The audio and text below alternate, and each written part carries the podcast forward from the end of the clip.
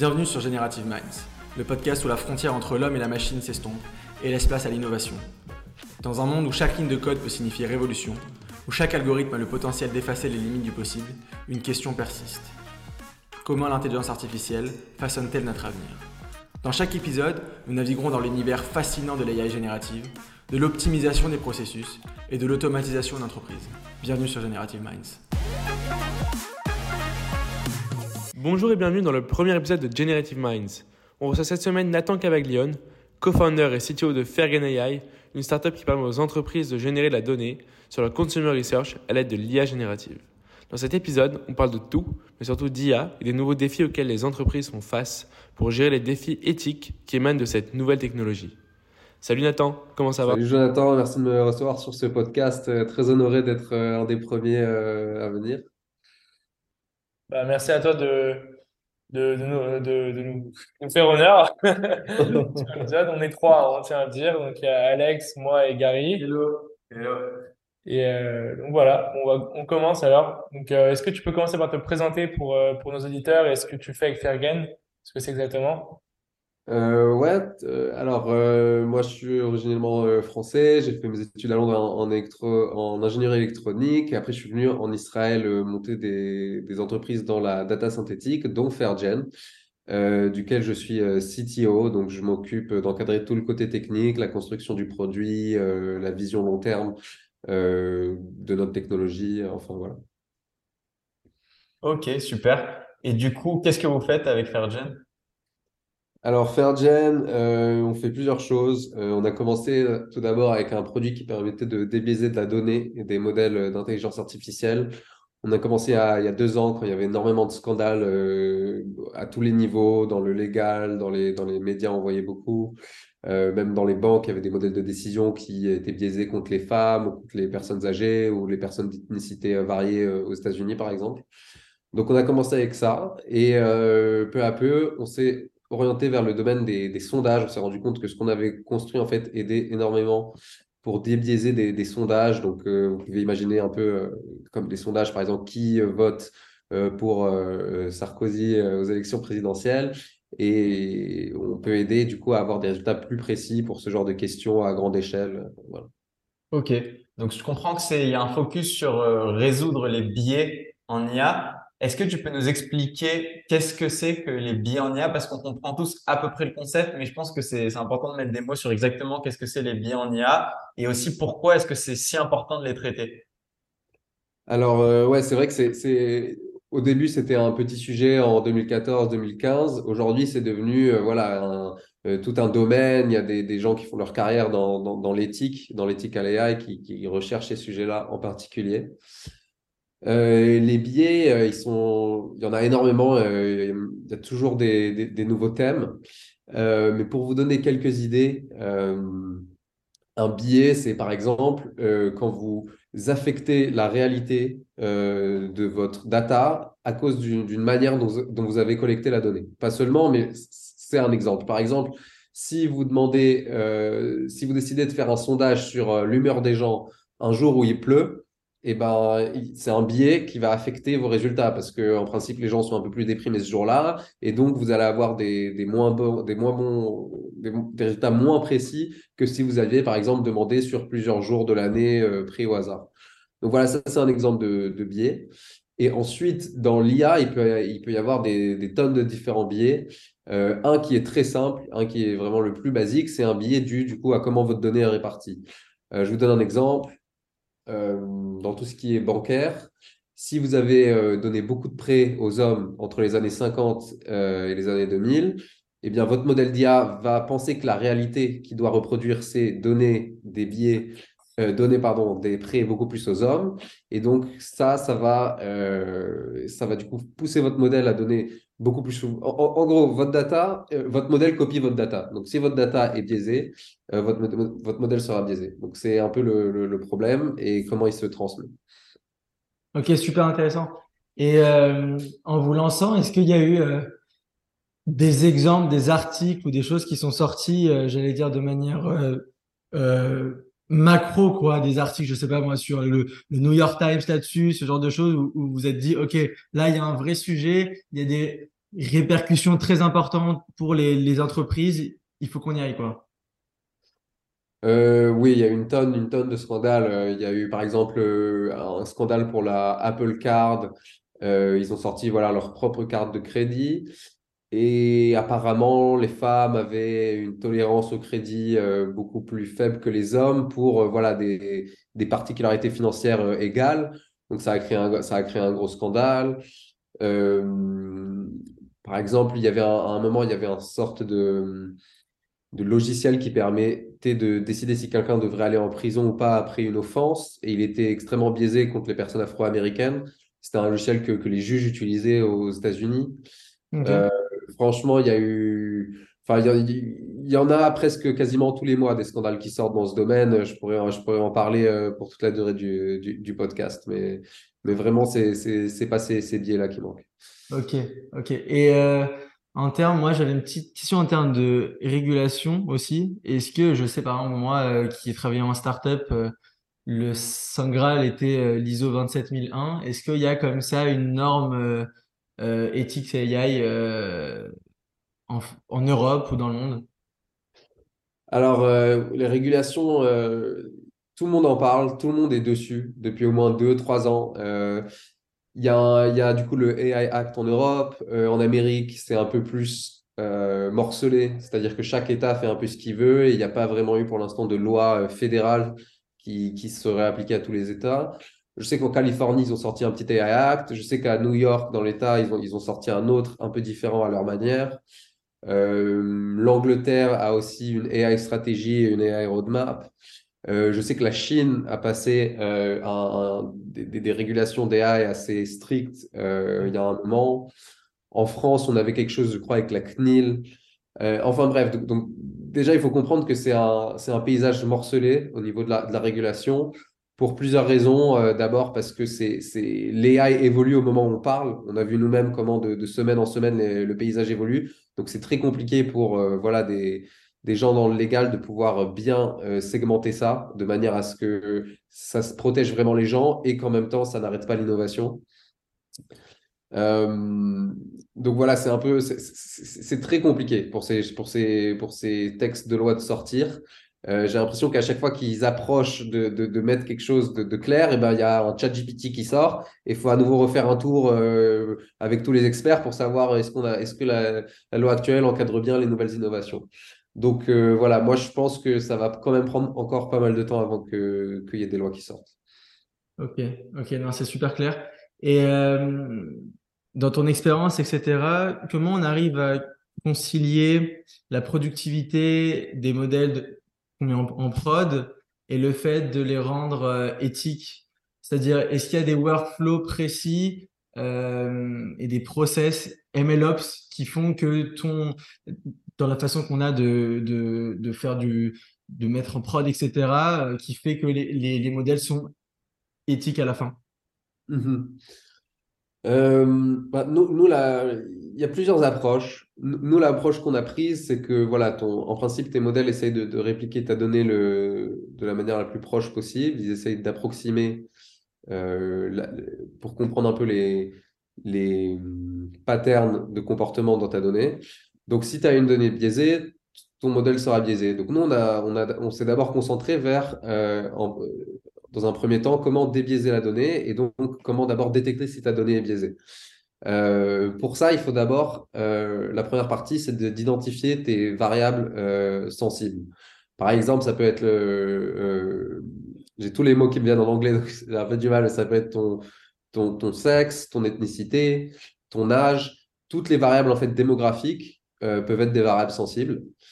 Et donc, une fois que tu as accès à ces, à ces variables sensibles, par exemple dans ton, dans, dans ton sac d'utilisateurs, tu peux ensuite euh, euh, plot toutes ces informations et regarder qu'est-ce qui est qu'est-ce qui est biaisé. Donc, par exemple, tu peux voir ta distribution de, la distribution de femmes en fonction des gens qui ont été acceptés à l'université ou qui ont euh, reçu tel ou tel prêt ou qui ont été acceptés pour un traitement médical. Et donc tout de suite, tu peux voir euh, où est-ce qu'il y a des problèmes. Et donc, si, je rentre un petit niveau en dessous de ça, en un peu plus de complexité, tu as plusieurs types de, fairness. Tu as la fairness de, démographie, d'allocation, de performance. Euh, enfin bref, on peut, creuser assez, profondément euh, là-dedans, mais par exemple, la, fairness de performance, c'est faire en sorte que, ton modèle performera aussi bien sur des hommes que des femmes. La fairness d'allocation, c'est faire en sorte que ton modèle donnera autant d'opportunités aux hommes qu'aux femmes. Euh,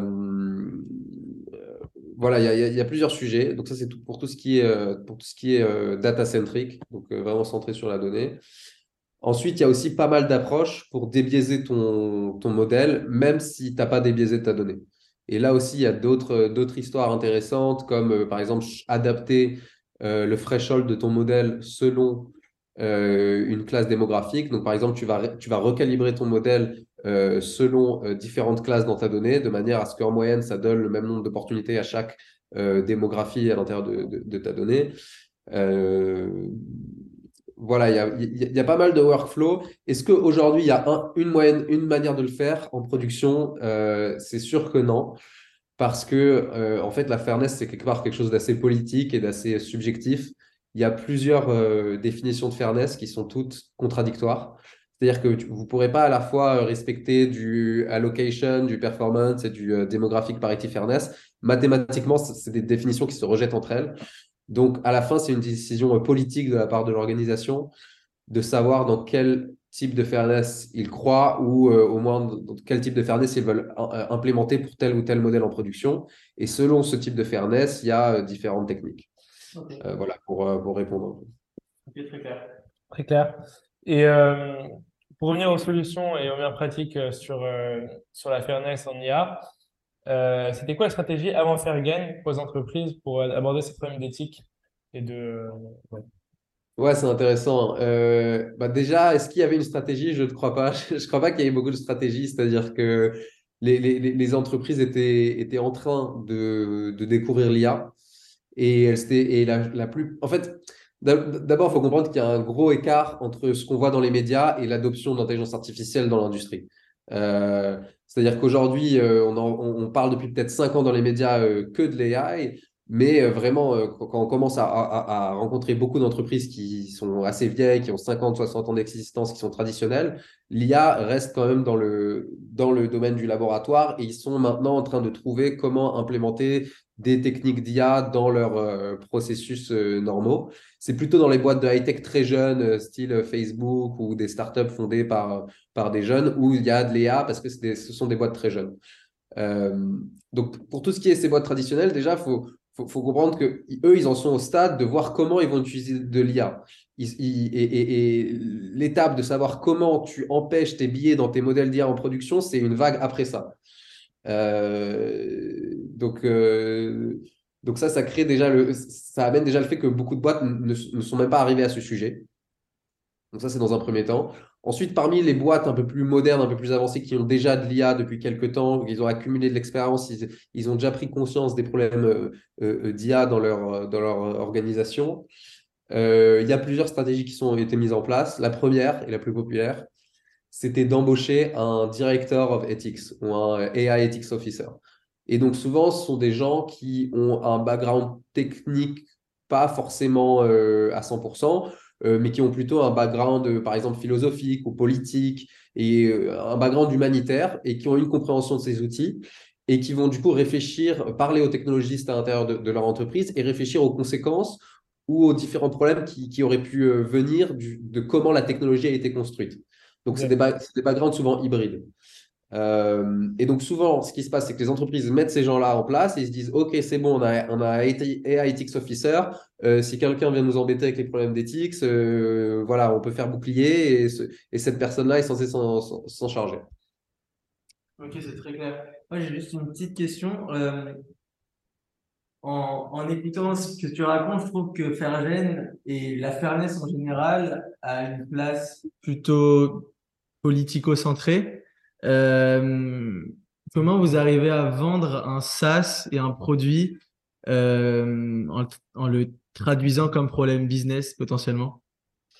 Ouais, c'est-à-dire que, que nous, quand on a commencé, on avait comme mission d'automatiser la fairness. C'est-à-dire qu'on voyait de plus en plus de boîtes qui embauchaient des ethics officers et c'était souvent, souvent des gens, on avait l'impression qu'ils faisaient des rapports sans forcément avoir un vrai impact, parce qu'avoir un vrai impact, ça, ça, ça, ça, requiert quand même pas mal d'étapes euh, technologiques, donc ça veut dire plus de ressources, plus d'investissements, changer comment la donnée est collectée, euh, créer des pare-feux autour des modèles. Donc c'était vraiment un investissement en fait pour rendre, ta donnée, euh, rendre tes modèles en fait débiaisés. Et donc on voyait que forcément il y avait des boîtes qui pouvaient pas, qui n'avaient pas d'argent ou qui n'avaient pas envie de justifier cet investissement. Et du coup, on s'était mis en tête de créer un outil qui, qui, du coup, leur permet de faire ça beaucoup plus facilement, euh, potentiellement d'avoir besoin de moins de gens qui font attention à l'éthique euh, dans leur entreprise. Donc, c'était, la mission de départ. Et donc, ça, c'était assez, euh, comment dire, straightforward à vendre comme idée. Et au final, pour tout ce qui était politique, c'est vrai qu'il y avait un petit côté politique au niveau de est-ce qu'on veut empêcher nos modèles d'IA de discriminer? C'est-à-dire que ça, en soi, c'était un peu une décision politique. Est-ce qu'on est, on est, on est anti-discrimination ou on ignore le problème? Mais une fois qu'une entreprise voilà, a décidé de, de, prendre cette direction, la façon dont on va empêcher la discrimination, ça n'a jamais été un sujet qui a été un challenge. C'est-à-dire que souvent, c'était l'entreprise se mettait d'accord avec nous euh, sur comment ils vont, euh, sur quel type de, de, politique de fairness ils vont faire. Et euh, c'était suffisant en vrai. Et du coup, j'imagine que c'est pour toutes ces raisons-là qu'au fur et à mesure, vous êtes allé vers euh, du, du, sondage ou ce genre de choses? Mmh Parce que c'était un, un, marché, j'imagine, un peu plus peut-être mature sur ce genre de réflexion? Exactement, exactement. Pour, moi, la raison pour laquelle, on, au final, euh, bon, on a toujours un produit de fairness, on a, on a des clients dedans, mais la raison pour laquelle on a décidé de se plus se concentrer vers le sondage, c'est parce que nous, on voyait qu'on était quand même assez tôt euh, sur ce marché. C'est-à-dire en fait, c'était un marché assez trompeur. C'est marrant, j'en parlais avec quelqu'un, mais c'était assez trompeur parce qu'on avait énormément d'intérêt, énormément de gens nous parlaient et, voulaient savoir euh, qu'est-ce qu'on faisait, comment on le faisait. On a parlé à des CTO de, boîtes énormes, euh, vraiment qui, étaient intéressés, très intéressés. Mais au final, au moment de, passer à l'acte, il n'y avait pas beaucoup de gens qui, suivaient parce qu'on on, voyait qu'en fait, ils étaient trop tôt. Euh, ils étaient limite en train de s'intéresser à l'éthique en même temps qu'ils étaient, qu'ils étaient en train de s'intéresser d'adopter de l'IA parce que justement, ils avaient peur d'adopter de l'IA à cause de problèmes éthiques, etc. Mais, mais tu n'as pas besoin d'un pare-feu, d'un pare-feu autour de ton IA si tu n'as même pas d'IA. Donc, en fait, on se rendait compte que c'était quand même assez tôt, euh, peut-être un, petit peu trop tôt pour, pour nos ambitions euh, de rentrer là-dedans. Et, euh, et, comme on le sait dans les startups, le timing, c'est tout ce qui compte. de l'autre côté, les régulations, on voyait que ça allait prendre pas mal de temps avant d'avancer. On n'était pas du tout comme le GDPR euh, voilà, par exemple, il y, a, des boîtes de data synthétique qui aident à protéger contre euh, les données, euh, qui permettent de privatiser vos données. Et c'est beaucoup plus facile de justifier d'acheter un service à ces boîtes-là, sachant qu'il y a déjà le, RGPD qui est sorti, qu'il faut déjà un outil pour ça, etc. nous, par exemple, tout ce qui est fairness dans l'IA, il n'y a pas de régulation qui été sortie, donc il n'y avait pas de ça non plus qui nous aidait. De l'autre côté, les sondages, on pouvait s'adresser à un public non technique, donc ça veut dire un public plus large. On pouvait, euh, s'adresser euh, à un public qui a un problème là tout de suite avec, tout ce qui est sondage et qui a besoin d'un outil. Donc euh, en fait, on s'est rendu compte que le, problème était à maturité et, et, les technologies devenaient à maturité au moment où on parle l'an dernier. Donc c'était vraiment un très bon timing pour développer une solution pour délaiser tout ce qui était sondage. Ok, super. Du coup, tu nous as dit que c'était un marché qui était, euh, vous étiez un peu arrivé un peu tôt dans ce marché. Comment mhm. tu vois toi l'avenir euh, de l'éthique en IA Est-ce que pour toi euh, le game changer ça va être les régulations? Qu'est-ce qui va faire que demain toutes les entreprises vont avoir en haut de leur leur liste de tâches de résoudre ces problématiques Ouais, c'est c'est une bonne question. Écoute, hein, si, on le savait, on se serait on, aurait peut-être pris des, directions différentes, mais je peux te donner peut-être les éléments que, que, moi j'ai en tête. Euh, je pense, oui, que les régulations, c'est essentiel pour pour qu'une grosse partie des, des clients euh, se mettent à acheter en fait des, solutions euh. Je pense aussi que l'adoption de l'IA, c'est un, élément clé. Il faut que plus d'entreprises adoptent l'IA pour qu'il y ait plus de problèmes reliés à l'IA. Euh, un troisième problème dont j'ai pas parlé, c'est de relever en fait les, données euh, démographiques des utilisateurs. Aujourd'hui, c'est impossible d'évaluer si un, si un modèle d'IA discrimine une population si tu n'as pas les informations sur cette population. Si, chaque utilisateur est caché derrière des informations anonymisées, tu ne sais pas si c'est un homme, une femme, quelqu'un de jeune, quelqu'un de vieux, tu ne sais pas en fait si tu es en train de discriminer. Et en fait, un des problèmes, notamment en France, c'est que euh, derrière couvert de, euh, une excuse du RGPD, il ne collecte pas ces informations. Mais du coup, ça fait que toi, en tant qu'auditeur, tu peux pas dire et tu pourras jamais dire si cette assurance ou cette banque ou cette euh, société médicale est biaisée. Et donc, euh, les, les entreprises s'y retrouvent, mais, mais ça, c'est un, un, un, gros problème. Et par exemple, aux US, ils demandent de temps en temps de collecter les informations démographiques des utilisateurs pour pouvoir faire des audits de temps en temps. Euh, et donc ça, il faudrait que ça soit aussi possible d'autres dans, d'autres endroits. Euh, donc souvent, nous, on avait une entreprise qui, voulait qu'on les aide à ne pas être biaisés, mais ils n'avaient jamais collecté, de données démographiques et du coup, on ne pouvait même pas dire euh, voilà l'état de, de, où en était l'état de leur système aujourd'hui. Et avec la révolution de ChatGPT, euh, est-ce que aussi il y a des nouveaux sujets d'éthique? Parce que là, on parle pas mal d'éthique sur les la donnée qui était démographique, ethnique, etc. Mais avec ChatGPT, c'est un tout un monde qui s'ouvre, j'ai l'impression. Est-ce qu'il y a des nouveaux challenges euh, qui n'existaient pas avant, euh, l'arrivée? Euh, Des nouveaux challenges? Bah, Déjà, si vous jouez un petit peu avec ChatGPT, vous pourrez voir qu'il est, que, c'est un modèle biaisé. Par exemple, vous, pouvez vous amuser à faire des, jeux où vous vous dites, euh, je sais pas, je, m'étais amusé moi à faire quelque chose où j'écrivais l'infirmière est arrivée en retard, le docteur lui a crié ici elle a dit euh, elle a dit qu'elle était désolée. Euh, qui est désolé et, souvent, euh, et souvent le, c'est quelque chose comme ça l'exemple. et souvent le modèle n'arrive pas à comprendre que l'infirmière peut être un homme.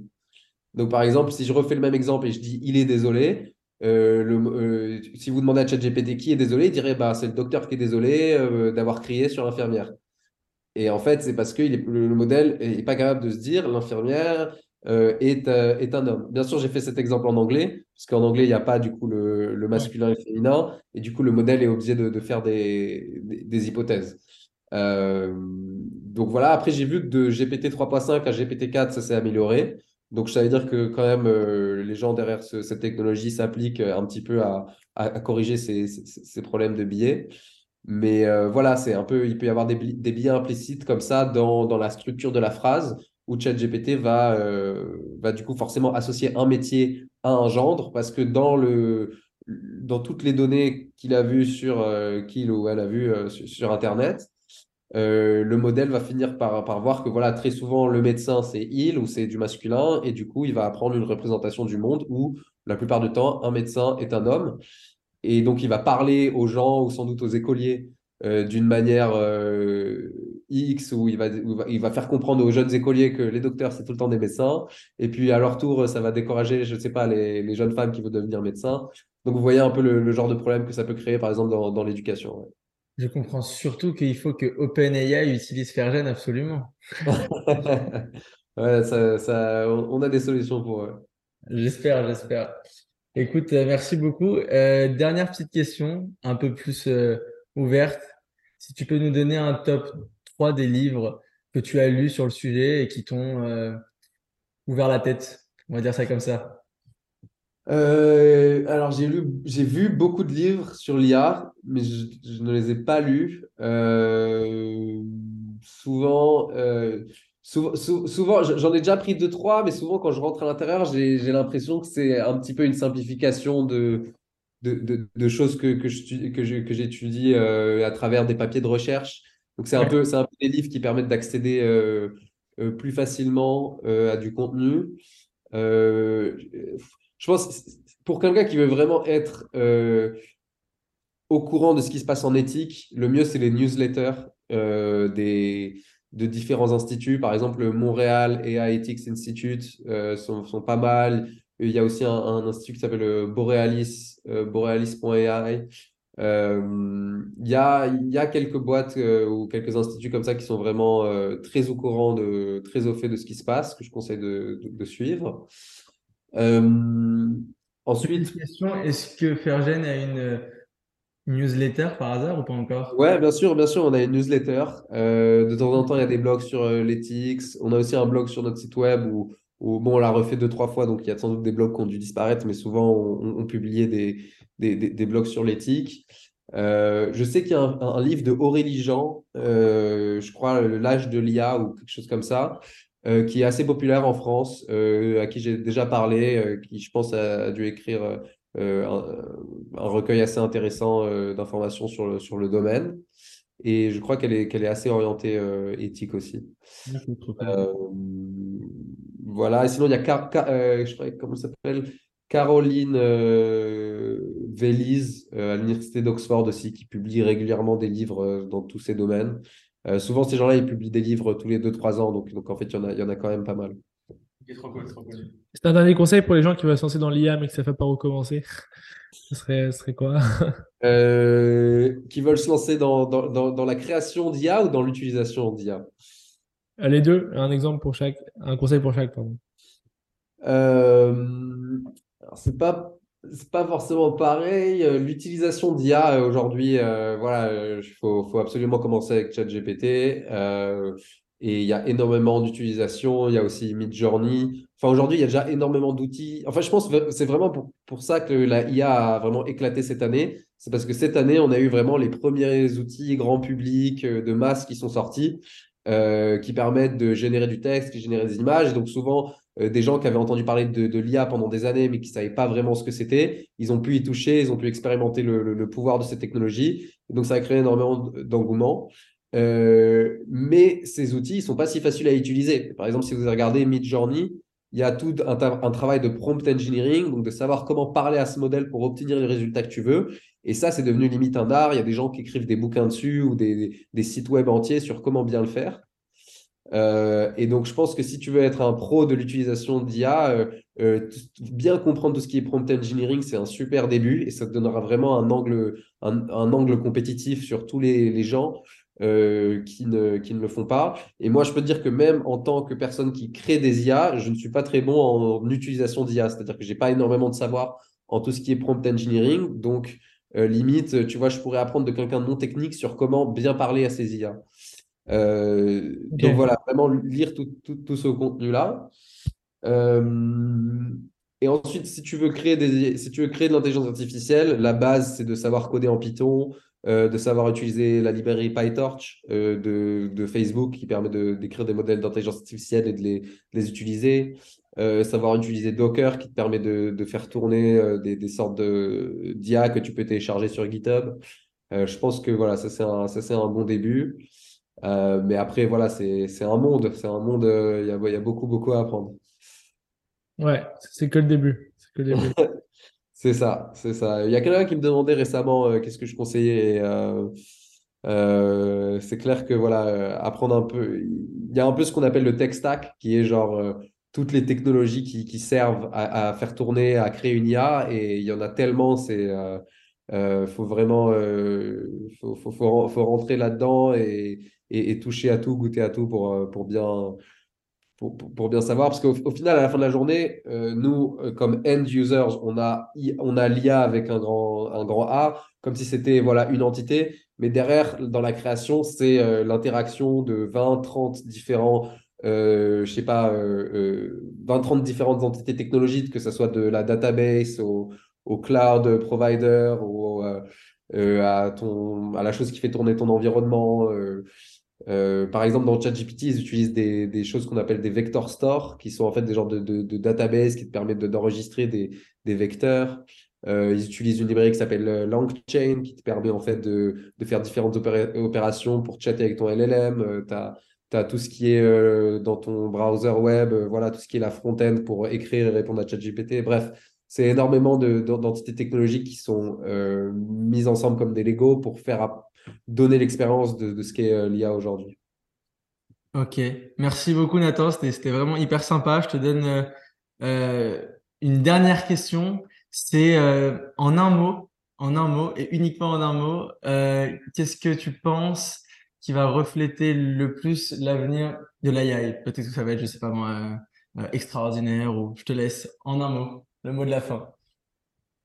Euh, en un seul mot? Ouais, Euh, C'est pas facile, hein? humain.